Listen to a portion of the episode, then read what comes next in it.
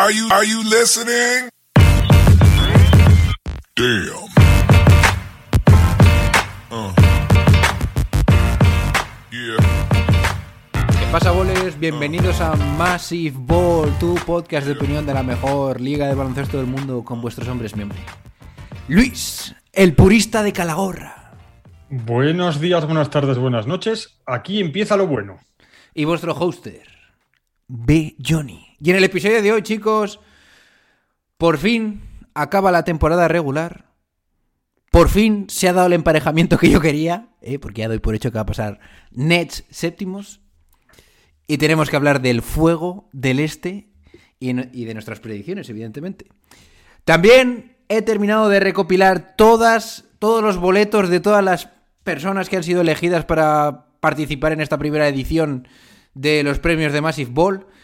No vamos a debatir quién ha ganado o no, porque estamos haciendo sus graphics, Daddy. José y yo. Pero bueno, el caso es que ya están los datos mm, y estoy muy contento y sobre todo estoy contento de haber terminado. ¿eh? Bien. Pero lo que sí que vamos a hacer es debatir las opciones de mi hombre Luis, ¿eh? para tanto el MVP, rookie, defensor del año, más mejorado, entrenador del año y sexto hombre. Ha puesto bastante... A ver, no es que haya puesto mi hombre Luis muchas locuras, pero ha dado puntos a gente que nadie le ha dado. A ver lo que Qué nos raro. tiene que Qué- explicar. Qué raro. Pero no son muy locuras, ¿eh? Vale.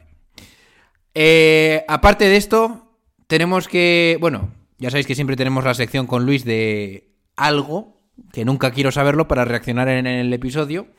Así que me ha dicho que. Bueno, al empezar el episodio me ha preguntado, ¿normal o metiendo caña? Y yo le he dicho, "Mm, pero hay otra opción. Y con eso os digo todo. Eh, y por último, chicos, tenemos línea caliente, porque solo os diré que ha contestado José Málaga. Así que este es el percal de hoy. Eh, Luis, ¿cómo es el menú y cómo llevas la semana? ¿Has muerto o no? No, fenomenal, todo fenomenal. Empiezan los playoffs, tenemos que hablar de muchas cosas.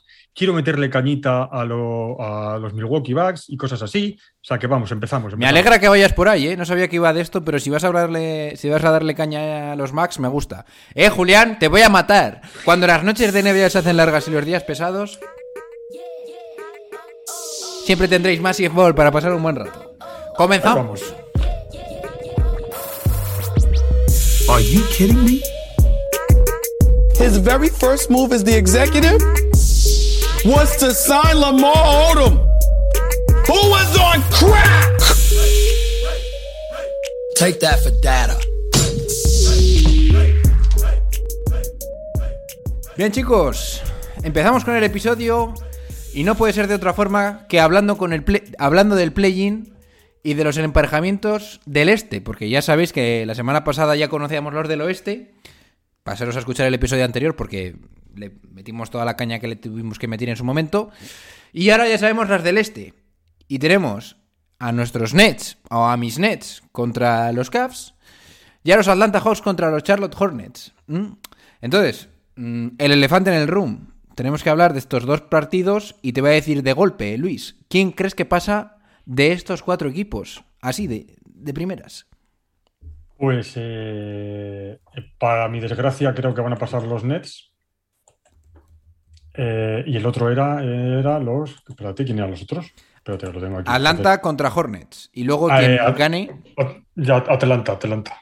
O sea, tú me estás diciendo, que- Luis, que crees que va a pasar Nets de séptimos, Atlanta de octavos y por ende los Nets eliminarían a, a los Cavaliers que jugarían contra los Hawks que perderían otra vez, ¿no? O sea, que la temporada de los Cavaliers iría a la mierda. No, no, no, no, no, no, no, de eso nada. Si me acabas de decir que van a pasar los Hawks. A ver, no me he enterado. Espérate, vamos a empezar. Vamos a empezar, a ver. Eh, no, me- me- no me estoy enterando de lo que me estás diciendo. No, vamos a ver. Los Nets, si ganan, el primer partido lo van a ganar, ya está. Entonces, ya están clasificados. ¿Vale? Entonces, luego les tocarán. ¿A quién les tocan ahora?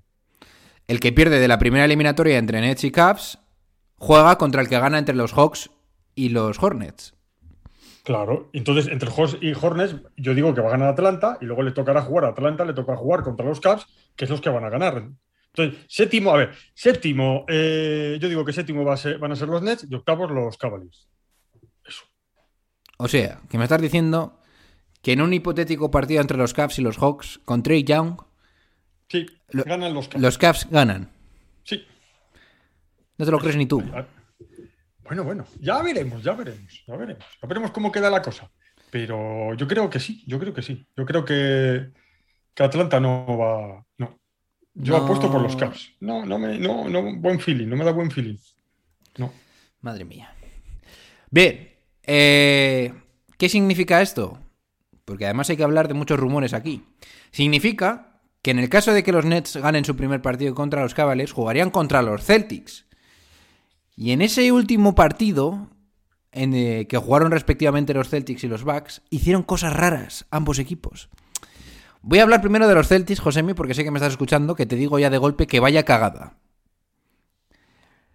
He escuchado por ciertas personalidades cercanas al equipo que aquí había que elegir entre dos situaciones malas. No había ninguna buena, porque o quedabas segundo ganando tu partido, que es lo que ha ocurrido, y jugabas con contra probablemente los eh, Nets, o quedabas cuarto y jugabas contra los Raptors.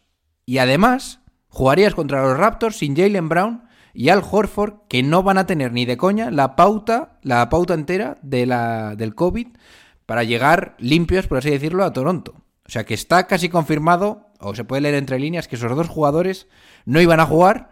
Y entonces los Celtics han dicho, pues mira, mejor jugamos contra los Nets, que por lo menos vamos a tener a nuestro equipo entero. Y encima tenemos ese aliciente de que podemos reventarle la cabeza a Kyrie, que make no mistake about it, Kyrie os va a reventar a vosotros. Pero esto es lo que han decidido. Luis, te pregunto sobre los Boston Celtics. ¿Han acertado? ¿Crees que han sido la decisión correcta? ¿Qué te parece esta situación? Pues, eh, pues, mira, te voy a explicar, ahora te lo voy a decir desde, me puedo meter con los Bucks ya, porque así como va entrelazado una con otra, pues a mí me parece que, que, que los Boston Celtics se van a cargar a los Nets, así, te lo digo. Y No me voy, no me voy, pero me iría. Bien. No, no, no, no, no, es así, yo, es mi opinión, va, yo creo que los Boston va- han hecho muy bien en lo que tenían que hacer y los que lo han hecho fatal han sido los Milwaukee Bucks. O sea, los Milwaukee Bucks han querido, y ahí voy, ahí voy, Julián, ahí voy, con tus Bucks, o sea, han querido perder un partido. ¿Ese es un equipo campeón? ¿Ese está defendiendo el campeonato? ¿Ese está- lo está defendiendo este equipo? ¿Este equipo es? O sea, es decir, un equipo que, que dice, oye, güey, que le tengo miedo a los Nets, no voy a... encima ha perdido el factor cancha en hipotética, en un hipotético enfrentamiento, o sea, contra, contra Boston. O sea, yo, yo le estoy diciendo, no me atrevo con los Nets o contra los Nets, es decir, uno de los dos. No me atrevo con, con los Nets ahora, me prefiero a otro y luego le voy a ganar. Ah, me parece fatal. Me parece de un equipo pequeño. Ya no me ha gustado nada lo que han hecho. Que no quiere decir que no tenga su sentido y que no tenga pensamiento, pero bueno, que es que me parece horrible, sobre todo tenerle ese miedo. Oye, que eres el campeón, que tienes ante Tocumpo, que eres tú y tienes a un montón de jugadores buenos, a Holiday y tal. No, no, no. Le tengo miedo y voy a perder porque le tengo miedo al contrario. Chico, eres un mierdecita de equipo. Me estás demostrando que el año pasado lo ganaste de chiripa, porque es que si no confías en ti mismo y prefieres hacer cábalas antes de. Es que tenían que perder ya. Simplemente por eso. Tal cual. Tenían que perder ya, ¿no? Que, que yo te decir, vamos a ver, que, que se entiende, ¿no? Enti- Entiendes que las no cábalas esas son normales. Si las cábalas son normales, que hagas cábalas. Dios, pero es que el campeón eres tú, colega, y el que tiene que hacer las cábalas son los demás, no tú. Que tienes ante Tocumpo en, el, en el equipo, que tienes a, a jugadores, como ya te he dicho antes, y no puedes hacer eso. Es que encima pierdes el factor cancha. Es que, es Bueno. que lo has perdido. Te va a llegar Boston y te va a meter, te, va a machacar. Es que te, merece- que te va a meter. Que el Boston te va a meter. Imagínate un séptimo partido en Boston. ¿Tú qué prefieres jugarlo? ¿En Boston o en Milwaukee? Es que. Luis, te voy a No venir aquí yo con el carrito a la compra y te voy a decir lo siguiente. Yo entiendo, y no es que me vaya a poner a defender a los Bucks ni nada, pero en cierto modo lo entiendo. Porque los Bucks tenían una decisión que tomar. ¿Te enfrentas en la primera eliminatoria contra los Nets o te enfrentas a los Bulls? A los Bulls. Calla, calla. Los Bulls, que son sextos, que evidentemente van a jugar contra los Bucks, y que, como se está dando a entender, decidieron eh, los Bucks perder a propósito ese partido final, sacando a Tanasis para que diera la, la, la- la- la mierda ¿eh? en ese partido final para poder enfrentarte a los Bulls, ¿vale? ¿Y qué pasa? Que los Bulls llevan sin ganar a un equipo de los Bucks en el que jugase ante Tocumpo desde 2018. Me la sopla. No, no, Fran. Sí, sí, Hombre, no. Y entonces yo te digo, vamos a ver. Somos los campeones, pero tampoco somos idiotas. si tienes la opción de jugar contra los Bulls, que no te han ganado en cuatro años, en cuatro años, y luego ya juegas con el que se haya dado de palos contra los, entre los Nets y los, y los Nets, pues hombre, si no llega a pasar este factor de que tienes que enfrentarte a los Bulls en primera ronda y hubiera sido otro equipo, quizás Toronto, entonces sí que estaría de acuerdo contigo, pues vale. Pero siendo los Bulls, que no tienen nada que hacer contra los Bucks, pero nada. Yo digo, mira, una cosa es una cosa y otra cosa es otra. Pero ¿cuál Yo es tu también hubiera perdido para jugar contra los Bulls. ¿Cuál es tu objetivo, John Ball? ¿Cuál es tu objetivo? Pues mi objetivo, es- probablemente es tener una primera ronda. Es que hay que saber el valor de lo que es No. tener una ronda ¿Cuál tranquila. es tu objetivo? ¿Cuál es tu objetivo? Mi objetivo es ganar el anillo. Y yo sé, como Exacto, buen exacto, eh, exacto. fanático de la NBA, que eh, en los playoffs no es solo eh, quién es mejor o. No, es quien tiene suerte, quien no se- quien está más descansado, quien no tiene, Sí. quien tiene menos lesiones y un, poti- y un puntito de suerte. Pero, pero que es que ha Y tirado la el suerte hay que buscarla. Luis. Pero eh, eh, no, no, no, eso no es buscar la suerte, eso es hacer trampas. Eso es hacer trampas. Sí, es, es- es- es no jugar, porque tú- tu obligación cuando sales a un terreno de juego es ganar. Pero bueno, no importa, vamos a dejar eso, vamos a dejar que es. Pero es que eso lo tienen que hacer los demás, cojones, que yo soy el campeón, que el que tiene que tener miedo eres tú. Eres tú el que me tienes que tener miedo, no yo a los Nets. ¿Qué le estás transmitiendo a los Nets? Que le tengo miedo. Es que estás transmitiéndole eso. Entonces, cuando te enfrentes con los Nets, los Nets van a ir más crecidos, porque es que esos han elegido no, no cogerme a mí. Es que la psicología en el deporte también funciona. ¿eh? Le estás transmitiendo a tus jugadores que el equipo con ese no te quieres enfrentar porque tienes muchas más posibilidades de perder, porque te, te ves inferior, no quieres luchar contra él. Tenía que haber salido a ganar y luego que hubiese pasado lo que hubiese pasado. Pero estás transmitiéndole eso. O sea, los jugadores de los Milwaukee Bucks están ahora aliviados porque no se tienen que enfrentar con los Nets. Pero ahora es tú cómo se tengan que enfrentar con los Nets. ¿Qué? Y encima, luego, una hipotética, imagínate, contra Boston, has perdido el factor cancha, es que estás tirando el factor cancha de tu equipo. Es que a mí me parece que, que se han equivocado. Se han equivocado porque eres el equipo campeón. A Boston, Si fueses cualquier otro, a Boston, si no está Robert Williams, también se los van a fumar. Pues ya está, pues te los zumbas a todos y los ganas, pero no vas eligiéndole. Es que estas cosas tenían que ir en Bueno, escucha, Luis. Que yo estaría contigo, pero sabiendo no- estas no estadísticas de los Bulls y que cómo están los Bulls ahora, que han perdido 6 de los últimos 10 partidos, que han entrado en playoff de milagro, yo, viendo cómo estaban las cosas, yo también hubiera elegido esto, porque tampoco hay que ser el campeón, pero tampoco hay que ser idiota. Y sabía que ibas a venir por aquí y yo venía con esto preparado. Ya, ya, ya, Bien. lo habías buscado, ya me conoces. Vale, vale, vale. Ya estaba viendo venir porque vamos. Bien, a todo esto. Yo voy a decir lo siguiente como fanático de Kyrie y de Kevin Durant. Las cosas han salido de tal y como estaban las cosas hace un mes, bueno, o hace una semana, que no, bueno, no me acuerdo exactamente qué día, pero hace una o dos semanas los Nets estaban décimos. Han salido las cosas lo mejor posible. Para mí, tal y como lo siento, ¿eh? Lo siento, fanáticos de Boston, lo que sea. Para mí, si los Nets acaban pasando y son séptimos y juegan contra los Boston Celtics, sería sin Robert Williams. Para mí es la misma situación que si Nets sería segundo y Boston séptimo. O sea que tal y como han acabado las cosas, porque sin Robert Williams yo creo que claramente los Nets son superiores, yo diré que tal y como han ido las cosas en estos últimos meses, ha salido el mejor resultado. Que luego puede pasar cualquier cosa, vale, pero se han alineado la situación, las situaciones para que al final Nets tenga un playoff lo mejor posible tal y como estaban las cosas hace un mes. No sé si piensas tú lo mismo que yo. Pues yo pienso que no. Yo pienso, ya te lo he dicho antes, que Boston se lo va a pasar por la piedra. Sin Robert Williams, Sin Robin Williams. Y sin Robert, sin Robin Williams, digo, sin Robert Williams, sí, sí. Que sí. ¿Tú sabes, ¿tú has visto cómo defiende ese equipo? Lo que, no. Se van a comer, porque el señor. eh, eh, lo único bueno que tiene este, los Nets es Kevin Durant. Ala, me. Sí, sí, sí, no, Tómate no. algo ah, de mis bien, partes, no. pero entera, sí. No, no, ah, bien, no. No. No, decirte que es que no, que ya verás tú, no, ya lo veremos, ya lo veremos, a ver. Ojalá, veremos. No. con el hacha, te voy a ver. Tú vete- Escucha, con el hacha y Luis, voy a estar y con el I told you todos los días el resto del año que viene. ¿eh? O sea, Cada vez que hable, te me vas a decir el you. Así. Ya, ya. Pero las cosas son muy cambiantes, pero bueno, ya veremos, ya veremos.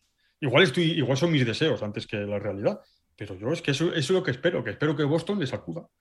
Pero es que luego de Boston viene otro, ¿eh? Aparte, que luego vienen los Milwaukee Bucks y en el caso hipotético. O sea, que es que no llegan esos a la final ni, ni harto vino. Pero bueno. Bueno, en otro orden de cosas, chicos, ya sabemos que el enfrentamiento entre los Sixers y los Raptors, que han sido cuarto y, cuartos y quintos respectivamente, va a tener lugar y cuatro, perdón, tres de esos siete partidos posibles pueden ser en Toronto y por lo tanto hay jugadores en Filadelfia que igual no pueden jugar. Y uno de ellos es, que sepamos, Matisse Taibul. Matisse Taibul, hasta lo que yo sé a día de hoy, 12 de abril, me parece que no tiene la pauta completa para del COVID, de vacunación, y no va a poder jugar en Toronto.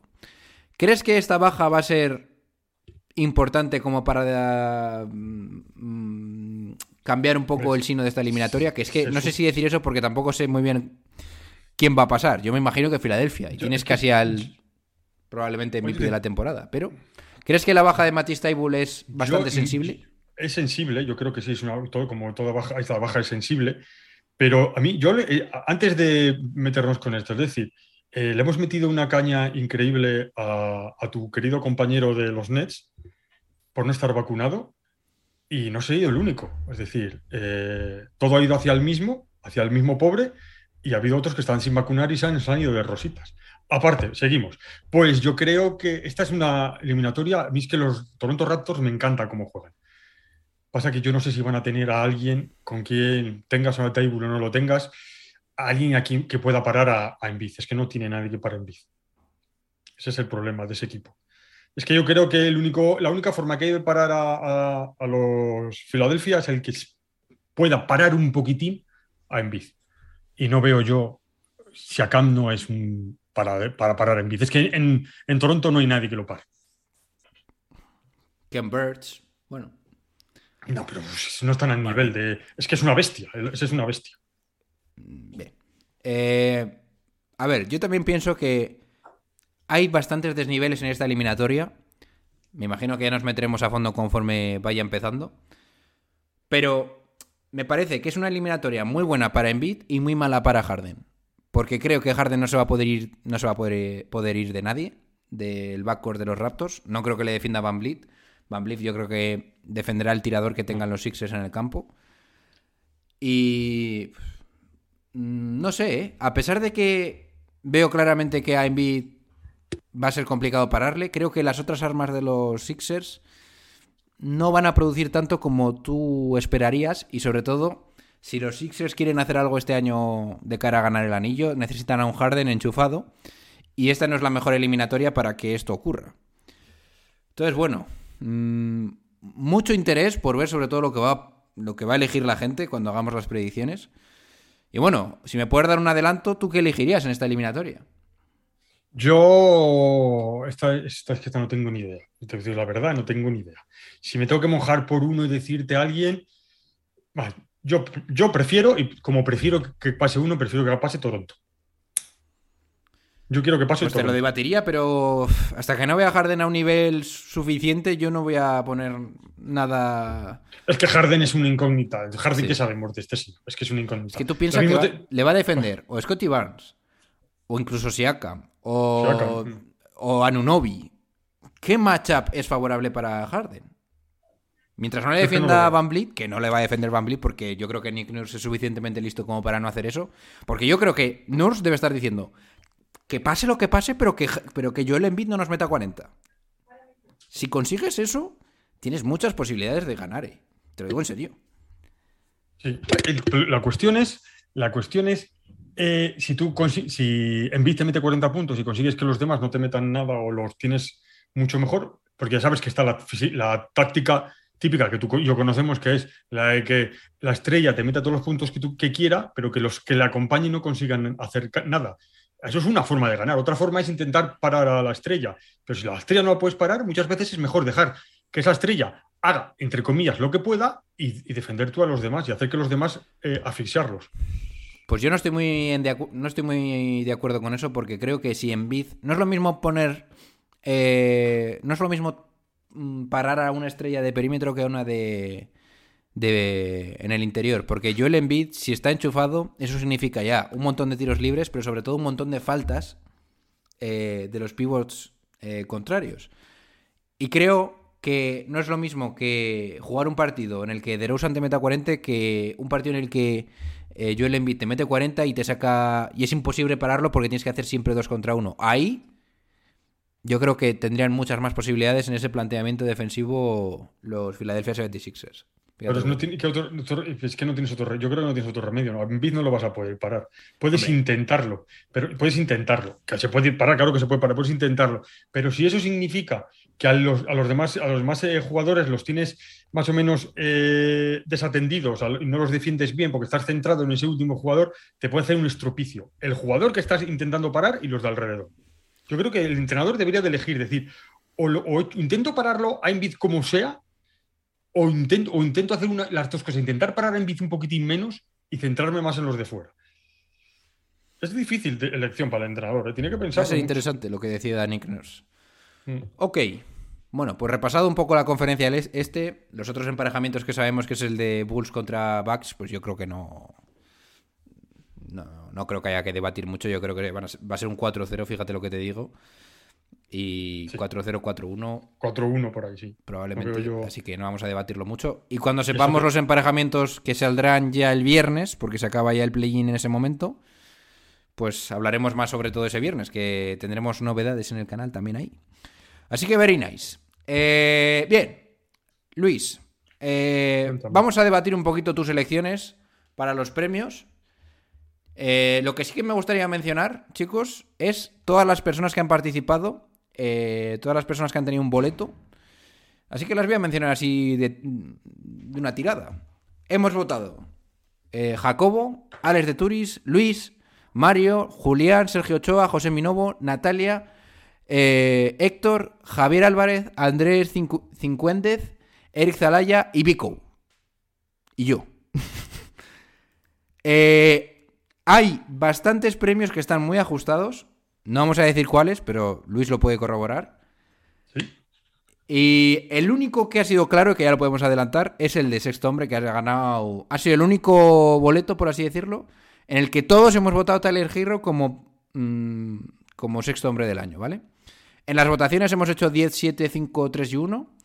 Y probablemente en cuanto me diga mí que está todo ok, las subiremos a la web y os dejaremos incluso si queréis eh, replicarlas y para que podáis leerlo en el Excel o si queréis hacer las vuestras y todas estas babosadas para interaccionar con vosotros.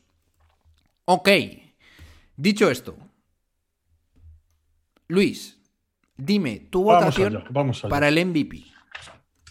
Pues espérate, porque lo tengo aquí. porque- Ah, para el MVP, ha sido- ese MVP es lo más fácil. Eh, yo, yo he puesto el primero a Jokic, segundo a Anteto, tercero en Biz, cuarto Durán y quinto Curry. Bueno, decir también que ha sido el único que ha votado a Curry Y a Durán. y a Durán. Eso es Sí. interesante.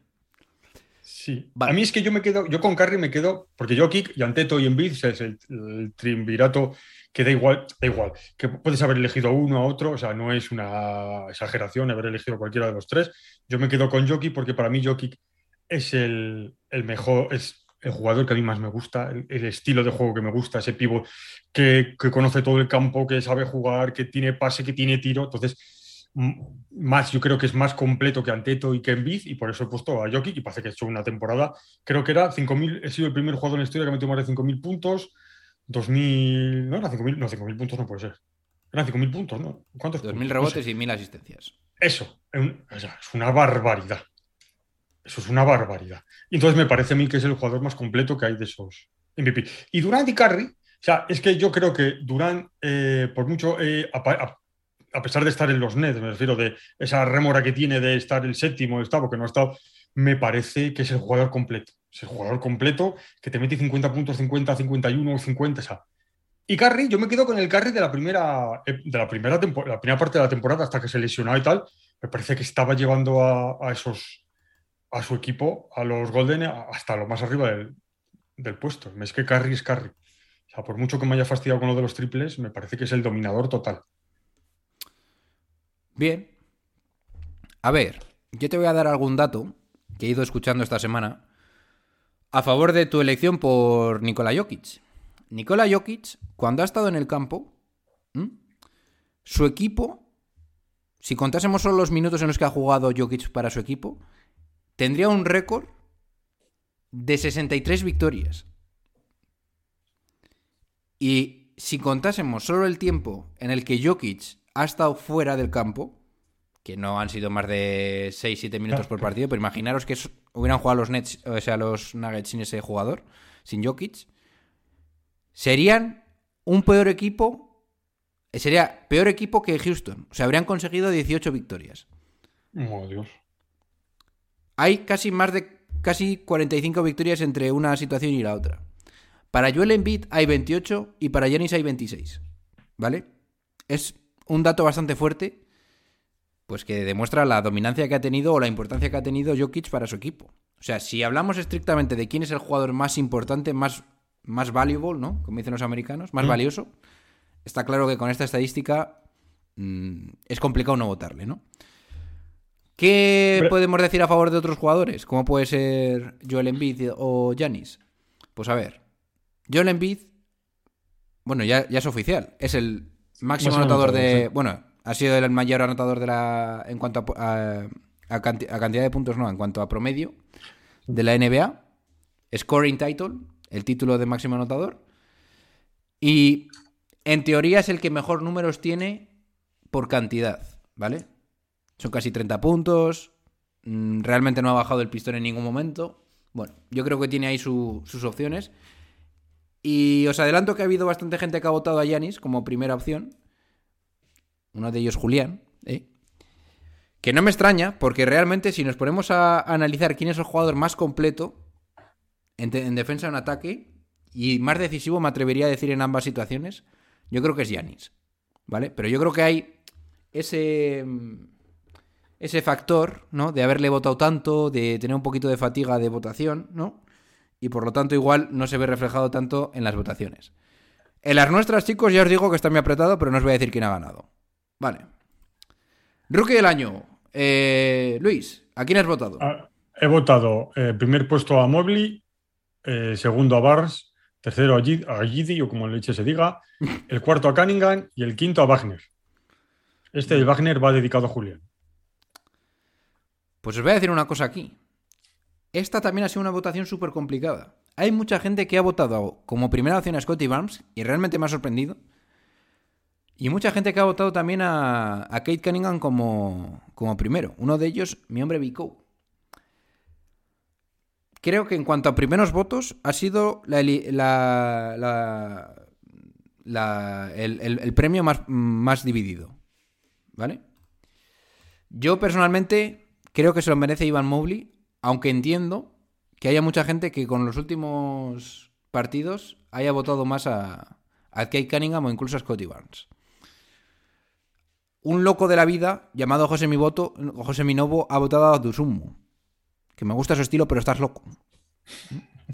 Y me ha sorprendido un poquito también que Jalen Green, con estos últimos partidos que ha hecho, no haya recibido al menos más votos de, de un punto, ¿no? Que son el último, la última papeleta. Vamos a ver el defensor del año. El mi defensor del año, he puesto, este es, he, he puesto a Green, el primero, Smart, segundo, Adebayo, Bridges y Gobert, el último. El Green, eh, quizás, quizás esta es la que, eh, la que he ido más un poquilina contra corriente, pero es que Damon Green para mí es el defensor total. O sea, ya no solo, ya no solo porque mm, cómo defiende él indi- individualmente, sino lo que arrastra al equipo, lo que hace que eh, lo que los contagia a los demás. Entonces, es el- para mí es el defensor perfecto. Porque, ya sabes, hay dos clases de defensores. Hay muchos, ¿no? Pero hay dos clases de defensores. Uno que es el que defiende al jugador contrario, que lo seca, y otro es el que, aparte de secar al contrario, hace que el demás, el demás equipo se contagie de esa, de esa garra y de esas ganas de... Y Green es el, para mí, es el defensor perfecto. Por eso ya sé que no va a ser, no va a ser el, el más votado, igual sido, seguramente habré sido yo el, pri- el que- el único que la ha votado primero, pero para mí es que es el defensor total. Pues no ha sido el único que ha votado a Draymond Green, porque yo también le he votado como primero. Vale, ¿ves? Bueno. Me Bien. En, esta, en, esta, eh, en estas elecciones, chicos, entre el primero, el segundo y el, ter- eh, el tercero y el cuarto, solo le separan 14 puntos. O sea que si uno no hubiese votado en su primera elección, al que ha ganado, probablemente hubiera quedado hasta tercero. En nuestras votaciones. Yo he votado, porque esto lo quiero decir, yo he votado a Draymond Green. Segundo he votado a Giannis Antetokounmpo, que creo que le han dado poco amor ¿eh? durante la votación. Y me da la sensación de que es posible que incluso Bama de Bayo lo gane. Fíjate lo que te digo. Si no llega a haberse lesionado, igual sería mi elección, ¿eh? Eso que vaya por delante. Y luego hay un jugador que creo que ha, te- que ha recibido también poco amor, que es Jaren Jackson Jr., que le ha votado muy poca gente. Y que cuando yo terminé de votar dije, hostia, cierto. Pero hasta que no le vi votado por otras personas se me olvidó. Y al final yo le da algún puntito, pero. Ah, eso es trampa, ¿eh? Pero bueno, Sí, sí, oye, así. para eso soy el que los ha recogido. Claro, claro, claro. Que el reparte y reparte hace, se lleva la mejor parte. Sí. Jugador más mejorado, Luis. Este, este es el más complicado. Este es quizás es el, más complicado. Yo es que es el que, el que veo más difícil de, de poder valorar. Yo he puesto el primero a Morán, porque me parece que ha hecho una temporada comparada con. eh, venía de, bueno, venía del año pasado, pero es que lo de este año ha sido una explosión. El segundo he puesto a Garland, tercero a Bridges, cuarto a Murray y quinto a Bain.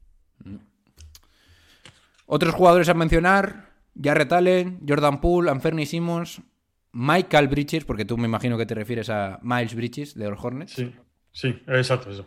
Y hay un loco, como mi amigo Turis, que ha puesto a DeMar DeRozan. Y no me parece tan- tanta locura, ¿eh? Me gusta su estilo.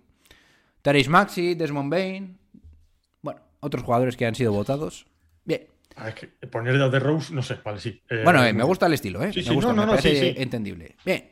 Vamos a ver el entrenador del año. Luis, ¿qué has, po- qué has Pues el, votado? eh, el entrenador del año he votado a Monty Williams de primero, Spoeltra de segundo, Jenkins el de Memphis de tercero, el Big Straff este eh, de Cleveland el cuarto y Udoka de Boston el quinto. Y quiero hacer un hincapié en, en Udoka, porque Udoka, por lo menos en mí, ha pasado de ser el entrenador a principio de temporada eh, denostado por mí y a casi eh, al mismo nivel que mi amigo el de los New York Knicks, pero oye, me ha demostrado y, y me hubiese gustado ponerlo más alto, pero bueno, al final lo he puesto el quinto, porque eh, es muy difícil hacer lo que ha hecho, es decir, es muy difícil tener un equipo que iba tan mal y no encontrar las cosas y de repente dar con la tecla, eso me ha demostrado que es buen entrenador, que ha sabido rectificar y ha sabido encontrar a su equipo. Me ha gustado, me ha gustado lo que ha hecho. Hay que vigilarle a este hombre ¿eh? como entrenador. Otros votados pueden ser Jason Kidd, Chris Flynn, Tyron Lue, Nick Nurse, Greg Popovich, que le ha votado Andrés, y Michael Malone, que realmente me gusta que un OG de Patreon haya, haya, votado, a haya votado a Malone, porque también me parece bastante importante el papel que ha tenido en esta temporada de los Nuggets. Bien, y por último, el que ya hemos avisado, sexto hombre del año, ¿qué has votado, Luis?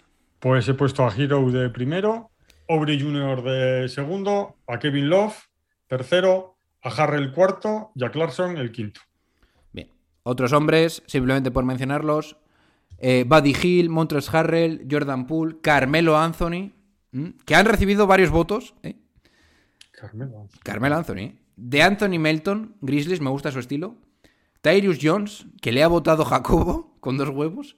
Y Bobby Portis, que le ha votado el loco de The Turis. ¿eh? Que tampoco es mala, ¿eh? pero yo creo que ha jugado más de titular. O sea, cuando lo vi dije, hostia, pero luego me di cuenta de que ha, ha jugado bastante de titular. Ok, pues estas han sido las votaciones de Luis. Dentro de poco las veréis en ese Excel masivo, nunca mejor dicho. Y a la espera de lo que nos diga Josemi, que dentro de poco tendremos el graphic, Daddy. Bien, Eso, chicos. Josemi. Eh, Josemi, que es nuestro ingeniero informático. Sí, la estamos haciendo un poquito profesional porque ya que Claro, es no, una cosa Quiere mostrar las cosas. Claro, claro. nos gusta. Ok, pues vamos a ver, vamos a hacer una pausa y nos metemos con la línea caliente que yo creo que van a volar muchos disparos por aquí, ¿eh? Así que dentro intro.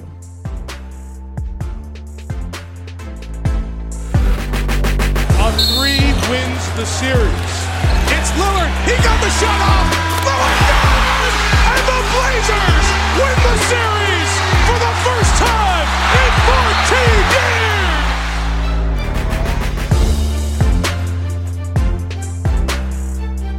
Bien chicos, estamos ya con la línea caliente, ¿eh? Cada vez nos mandáis más audios, os damos las gracias a todos, los intento distribuir como puedo, pero bueno, mm, sabed que pues igual salís un lunes, un miércoles, un domingo, un viernes, ya esto va un poco como, como cae. Intento sobre todo que no pase mucho tiempo desde que lo mandáis hasta que lo acabamos soltando, ¿no?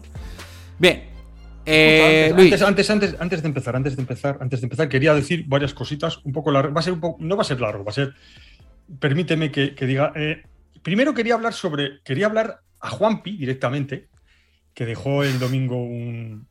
No, no, y es, y es ¿cómo para alabarle. Luis? Joder. Y es para alabarle, no, no, no, es para alabarle y para decirle ole, ole, ole, y no va con ironía ni con nada. Choles y Lo digo, lo digo en serio, lo digo totalmente en serio. Es decir, ha demostrado un señoría y un saber estar con el último que ha puesto, con, diciendo tal, pues eso, que sus Lakers y que él es una persona que es un seguidor acérrimo de los Lakers y tal. Aunque sea de los Lakers, él oía muy bien, o sea, me ha gustado mucho. Me voy a volver Juan Pista. Muy bien, me ha, me ha gustado mucho el último audio que ha, que ha puesto. Y ahora te voy a dar un palo a ti. ¡Ah! A ti, sí, sí, a ti, John Ball, a ti. O sea, eh, me he encontrado con una situación bastante anecdótica y graciosa, si no fuese por lo triste que, que es que es- tienes una costumbre, te has cogido una costumbre a cuando vienen unos, no, yo no, no quiero llamarlos invitados, sino a gente a colaborar con nosotros. Cuando empieza la línea caliente, les preguntas, la, la pasó a Natalia, le ha pasado a, a Héctor, el último, le preguntas, ¿te cae bien Luis? ¿Cómo te cae? O sea, es decir, es, es una pregunta que, que es que eh, no, me, no me extraña que haya gente que ya empiece a hartarse de misa. Estoy yo hasta los cojones del puto Luis. Es decir, es que te- te- el- lo- mira, el pobre Héctor no sabía ni, ni dónde meterse. Le preguntas, ¿cómo te cae Luis? Ya no sabía ni qué hacer. O sea, Porque tengo No. una cruzada contra ti, Luis. no, no, ya, ya. Es decir, ¿qué tal te cae? Natalia, Natalia, la pobre que no me conoce, que sin la pobre no fue, no, es una chica inteligente que supo salir de la cosa, del, del atolladero, pero menos mal que Héctor lo conozco y, sabe, y, y me conoce y ha podido hablar un poquitín bien de mí, pero es que, es que el Luis este me cae mal hasta a mí. Y Ay, ahora. escúchame, escúchame. Claro, eh, yo pienso, yo, claro, porque hay gente que manda audios y diciéndome, ah, Luis, es que el personaje te está, te está comiendo porque estás haciendo tal. Y entonces yo digo, pues, oye, yo escucho los que me dicen, digo, oye, pues puede que tengan razón, pues voy a cambiar, voy a ver qué hago. Pero es que de repente te traes a Héctor, que es un chico majísimo, yo bueno, lo conozco personalmente tal, pero es que es de tu cuerda, John Ball, es que es de tu cuerda. Es que es, es, es de Lebron y cuando hablasteis de los Nets, hoy fue todo jabón para los Nets. O sea, eh, y claro, entonces yo oigo eso y es que me tengo que enervar. Es que, es que está pensando, ver, ¿qué puedo decir yo de los Nets? O sea, está buscando en mi enciclopedia, de, en el diccionario de sinónimos y. ¿Y sabes lo que te digo de los Nets con lo pesaditos que estáis? Para los Nets. O sea, que no vais a hacer nada, que no vais a ganar nada. Madre no mía, cómo pasemos nada. contra Boston. No, te voy a decir una cosa, no, te voy a decir una cosa. Mira, yo a los Lakers, yo a los Lakers, les he tenido manía toda la vida. O sea, pero claro, yo les tenía manía a los Lakers porque los Lakers, o sea, me han fastidiado la, me han fastidiado la infancia baloncestística. Cuando yo era de los Boston por la River, venían y nos machacaban. Bueno, luego nosotros ganamos alguna vez. Cuando ya la River se ve ya las lesiones, llegaron los, los Detroit Pistons, los Bad Boys, que era mi equipo. Bueno, no- las hizo pasar puñetas. Eh, pero nos ganaban, y jugaban. Y luego, cuando yo, todo el planeta era de Jordan, casi todo el planeta era de Jordan. Y llegó el chulito impertinente que era Kobe Bryant y tal. ¿Y de qué equipo era? De los Lakers. Y tal. Luego se juntó con Shaquille, empezaron a ganar anillo. Luego un español, uno de los míos, Pau Gasol. ¿A dónde va a triunfar? A los Lakers. Pero bueno, yo le tengo manía, pero tengo admiración por ese equipo. Pero es que los Nets ya empiezan a cargarme. y dice, los Ahora, Nets, ahora. los Nets, los Nets. Los Nets, los Nets. No, los Nets, no. No. Y Durán, a ver, que, demuestre, que lo demuestre. Que lo demuestre. Tranquilo, tanto Luis, tanto que, te- que- que alguien va a caer de los dos y pronto lo sabremos. ¿Quién es ese el que cae? Tú o yo, ¿no? Vale, vale, así me Uno gusta. de los dos así va a caer. Escucha, escúchame, escúchame. Antes Ya de puesto todo. antes de la línea caliente. Todo lo que no sea ganar el anillo es un puñetero fracaso para los Nets, ¿eh? Hombre, yo creo que si nos cargamos a los Bucks, No, me la refanfinfla. Ala, hay que ganar. vete a tomar hay por que saco, ganar. Luis. No, no, no, no, no, no, no, hay que ganarla, no, no. que sí, que Son sí, que yo soy el primero que te dice que, hay que ganar. Pero como ganen los Nets a los, a los Bucks, voy a estar aquí dándote una turra. No importa. Porque- no, no, cuando gane, tú gana, que ganen el campeonato. Tienen a Durán, tienen a, a Kyrie Irving, Venga, igual venga. tienen hasta Simmons. No, no, no, no, tienen que ganar. Aquí que lo demuestres, las cosas se demuestran de verdad, Veis, ganando. Tú y yo sabemos que como ganen a los Bucks, voy a sacar el, aza, el azada, la azada y os voy a reventar la cabeza a todos. Bien. Bueno, vamos a ver lo que nos dice una tal Natalia, ¿eh? Sí. que son sus primeros audios en la línea caliente, a ver qué suelta. Así que, Luis, ¿tienes el mute preparado tengo todo, eso? todo, todo preparadito. sí. Venga, pues nada, 3, 2, 1, acción. Y ya para acabar, hablo súper rápido de los Knicks, porque poquito se habla de cómo han acabado la temporada Quickly y Topin. Mucho cuidado eh, con estos dos, porque les he visto acabar muy, muy bien. Y si esto se puede mantener, eh, ¿podemos ver a los dos futuros candidatos al MIP el año que viene? Sí. Estás loca. Eh, ojito, ojito. Y espero que los Knicks no la líen mucho en esta agencia libre. Solo pido eso, por favor. Ya puedes pedir lo que quieras. Segundo audio de Natalia. ¡Acción! ¿Qué pasa, boles? Aquí Natalia OG. Y John Ball, me subo al carro. Me subo al carro y doy la cara. ¿Cuál? Porque estoy muy subida en el carro de Milwaukee Bucks. Me cago en- Yo sigo pensando que van a ser finalistas de la NBA mínimo y eso significa que se van a cargar por el camino o a tus Brooklyn Nets o a los Boston Celtics. Pero confío en Giannis, yo sigo pensando que tienen ahí un factor diferencial, que es el griego. Y si Middleton y Holiday están a un buen nivel. Eh, son dos jugadores que también te pueden sacar de muchos apuros en muchos momentos. Así que yo les sigo viendo. Aunque si Phoenix Suns, hipotéticamente, si llegaran a una final, ganaran, tampoco me sabría nada mal. Pero, pero doy la cara, doy la cara. Natalia, da la cara a lo que quieras, pero mm, en un mes estáis fuera los Milwaukee Bucks. Tal cual. Es que dice, ha dicho Natalia que poquito se habla de los Knicks. No, es que no se tiene que hablar nada. Buah, ¿Cómo vas ahí, Dice, eh? poquito, dice, poquito se habla de lo que ha hecho. No, no, es que no se tenía que hablar, es que tenían que enterrar la cabeza y a otro día. Poquito se habla, no se tiene que hablar nada de ese equipo. Si no ha hecho nada, si, si- si no hubiese participado en la NBA este año, no se hubiese notado absolutamente nada. Natalia, yo, yo te aviso ya, Natalia. Yo ya te considero de los Bucks. Te voy a meter una turra, ¿eh? En los próximos episodios, como ganemos. Buah. Más, más me vale ganar. Bien, Más te vale, más te vale, sí. Sergio o- eh, Torralba, vamos al lío. 3, 2, 1, ¡acción!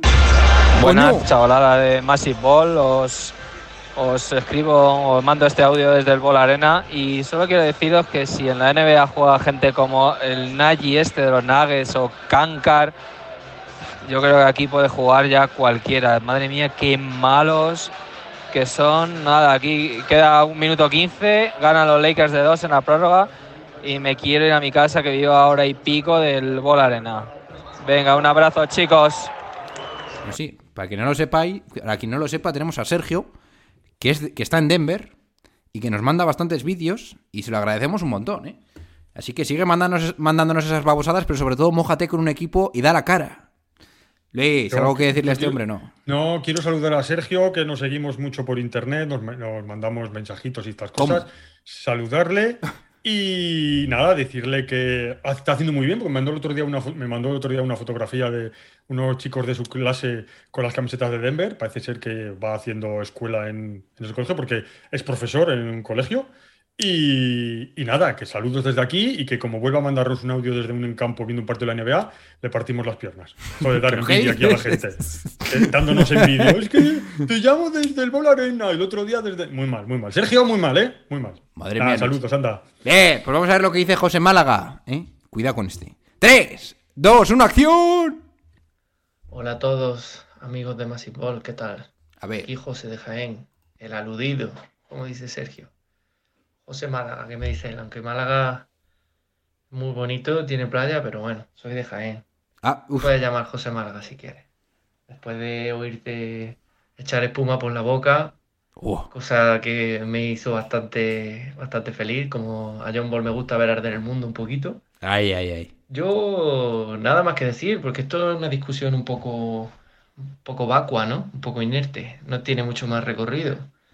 Si, yo doy estadísticas de esta gente es porque se dedican a eso, ¿no? A meter puntos. No son al azar, al azar son si lo comparas con Harden o con otro jugador que no tiene que ver, con, en fin, no me acuerdo, creo que era Jimmy Butler, Harden. Pues si lo comparo con Harden, pues a lo mejor no cojo esa estadística, miro asistencia, miro playmaking, pero si estoy hablando de mete puntos, pues ¿qué voy a mirar? Los puntos, la eficiencia. Y claro, es normal, o sea, fijarse en, en los datos que uno tiene, no en los de otros jugadores que no tienen nada que ver. En fin, En tu cara, Sergio. respondiendo también al comentario que le hiciste a John Ball, creo que tiene mucha razón. O sea, si tú no eres capaz de tirar la puerta abajo en un equipo mm, top 3 por abajo de la liga el año anterior, Tal cual. siendo el número 3 del draft, ¿cuándo lo vas a hacer, no? Donovan Mitchell, no sé si era un 12 o un 10. 13 o un 14, algo así, y entró a una plantilla que seguro el año anterior había hecho 50 victorias, o rondando. Si no eran 50, eran 48. Y el tío tiró la puerta abajo. En un equipo con factor cancha dijo, no, aquí pongo yo mis balls y el que manda soy yo. Y el bueno de RJ, en un equipo que era un descalzaperros, claro, si tienes un 40% en tiros de campo, ¿cómo te van a dar la bola? Pero es que para eso sirven los números, señor Ochoa. En fin, por mí dejo zancada la discusión. Me lo he pasado muy bien viendo la polémica, que es lo que me gusta. Y nada, hasta más ver, señores.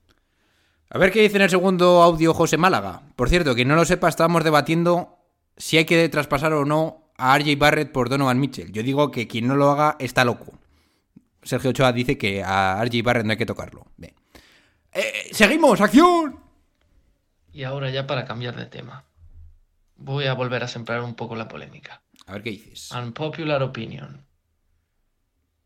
Como se crucen Grizzlies con Clippers, van a la calle. No me fío de los Grizzlies. No me fío. Son un equipo fantástico. De ver, increíble.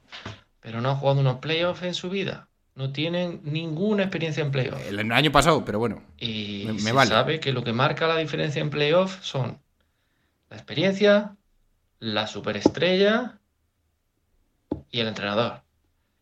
Tal cual. Y yo qué quieres que os diga, pero en las tres veo por delante a Clippers. Y si me apuras en, el banquillo también.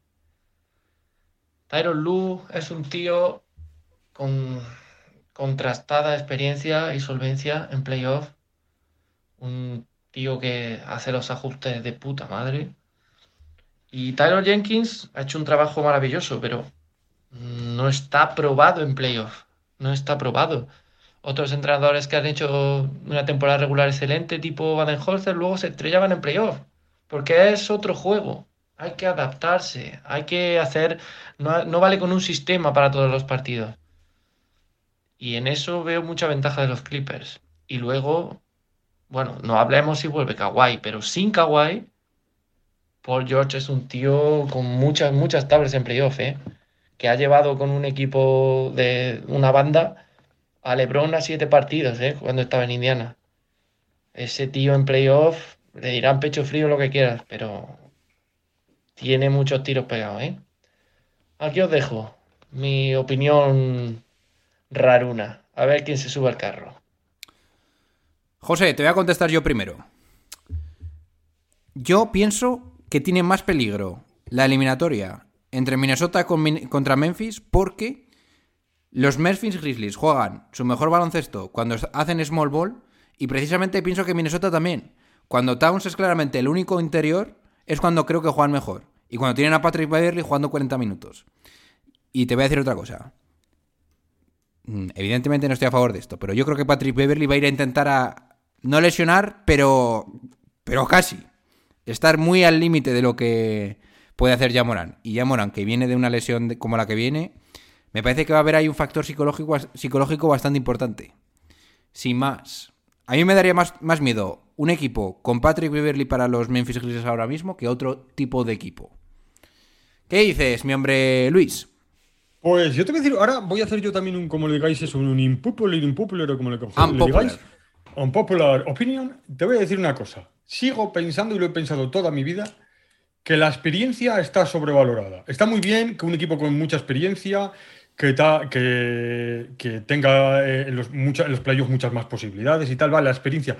Pero no tanta, yo no le doy tanta importancia. Yo le doy mucha más importancia en unos playoffs al talento individual de los jugadores y del equipo que a la tan cacareada experiencia, experiencia. Yo es que me acuerdo, yo es que, te lo digo, y esto no es NBA, es, es Euroliga, bueno, Euroliga, Copa de Campeones, pero yo me acuerdo un equipo que se llamaba la Yugoplástica de Split, que no tenía ni pajole, no había llegado nunca a ningún sitio en, Europa. Llegó allí, se los comió a todos, al Barcelona, al Madrid, a todos que se ponían por delante, porque tenían talento, equipo y un entrenador. ¿Que eh, la experiencia es importante? Vale, pero no tanto, ¿eh? O sea, decir que a mí los, eh, los Memphis, como están jugando, yo me los creo. Y lo de, la, lo de la experiencia, para otras cosas. La experiencia para otras cosas tal. Para jugar al baloncesto no me vale. Yo quiero talento y un equipo. Ahí está Luis. Muy grande su opinión. Bien.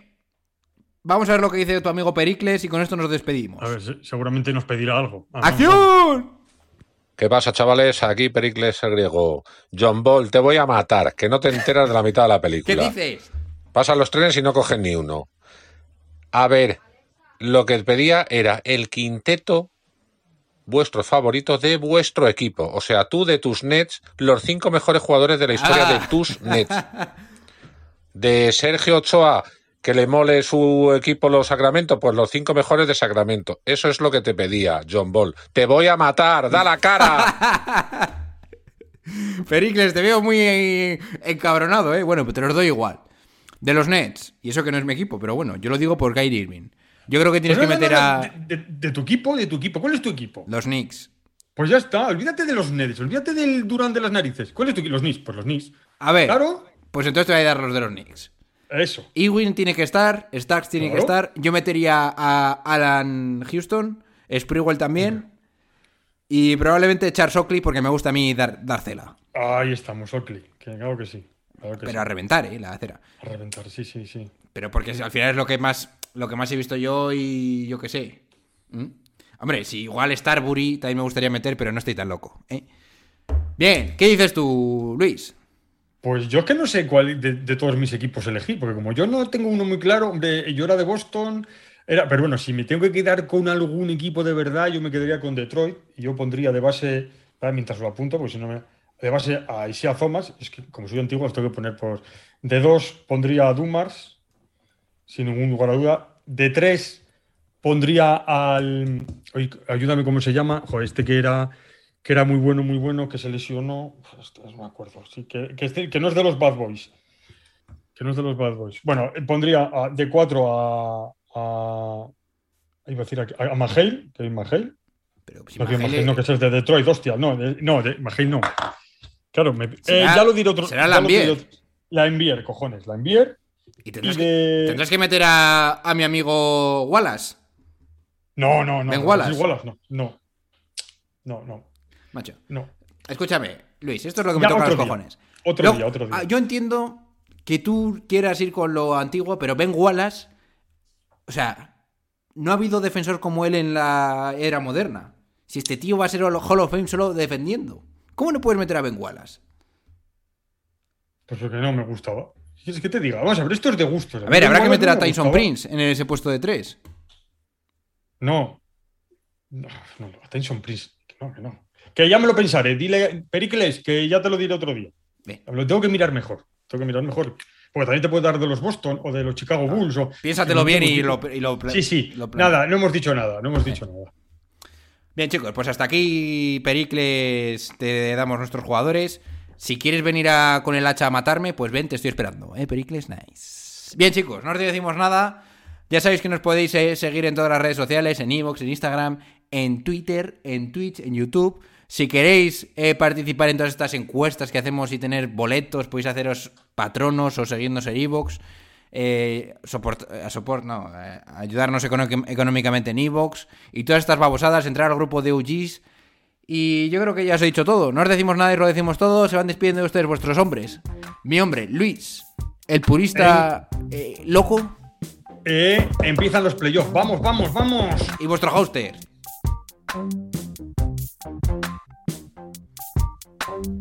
John Ball. Venga, chicos, pasadlo bien. Ay, ya me asustado. Adiós.